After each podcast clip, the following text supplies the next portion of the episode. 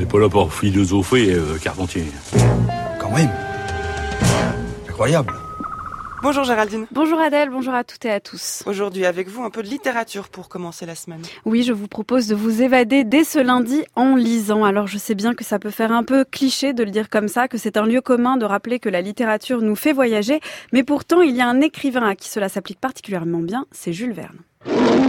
All topped off by the maddest monkey shine you ever saw. Flee with them from the slave markets of Zanzibar.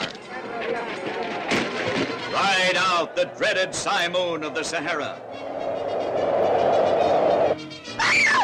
Penetrate the dungeon of the doom. Enter the forbidden city of Timbuktu.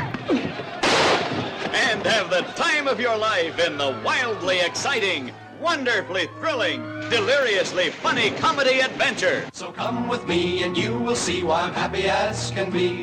20 000 lieues sous les mers, de la Terre à la Lune, le tour du monde en 80 jours ou comme on l'entend, 5 semaines en ballon, autant de péripéties, d'aventures, de voyages qu'a proposé Jules Verne et qui ont séduit plusieurs milliers de lecteurs, dont le philosophe Pierre Macheret.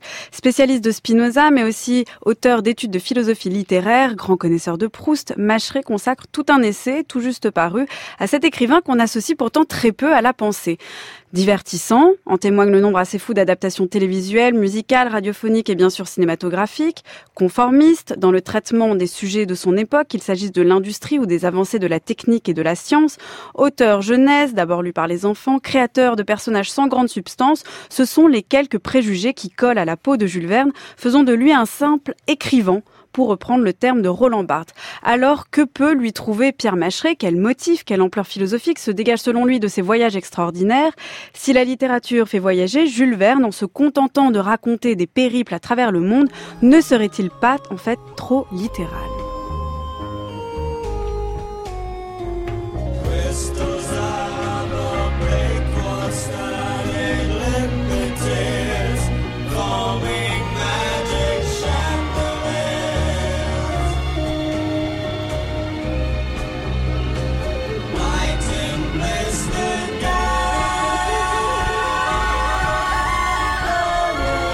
Dès son introduction, Pierre Macheret le dit, le motif principal dans l'œuvre de Jules Verne, c'est bien le voyage, mais c'est plus précisément le voyage à travers l'espace du monde. On peut appeler ça voyage, mais on pourrait aussi parler de mouvement, de déplacement, de chemin, de traversée, de pénétration, de tours et détours, de déviation, etc., etc. L'idée, ce n'est pas tant le voyage d'un point A à un point B suivant un plan, mais le voyage en tant que trajet.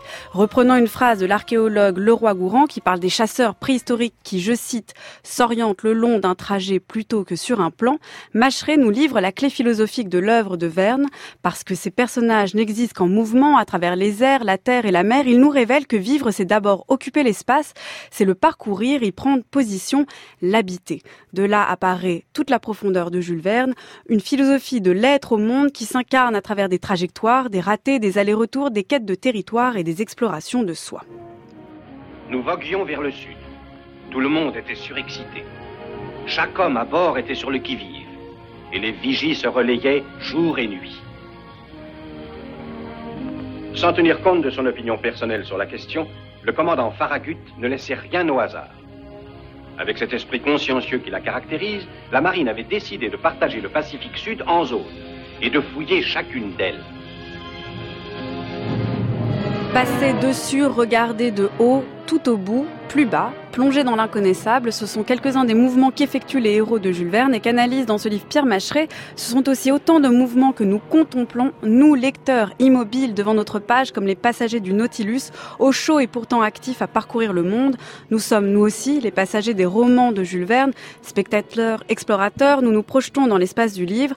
Alors si une philosophie de l'être au monde se déploie à travers les voyages extraordinaires du, capitaine Nemo, Ferguson, Lindenbrock et autres personnes vernien, cette philosophie prend aussi toute sa forme à travers les pages et les lignes que nous parcourons à notre tour et qui ont été tant et tant explorées par d'autres lecteurs en quête d'un espace imaginaire. Jules Verne, c'est aussi l'écrivain préféré de Michel Serres. Il était venu en parler à ce micro. Merci Géraldine. Alors le, ce livre de Pierre Macheret? Tout simplement en lisant Jules Verne, de l'incidence éditeur, c'est un très beau livre. Eh bien, on mettra les références en ligne sur le site du Journal de la Philo. On pourra également réécouter cette chronique.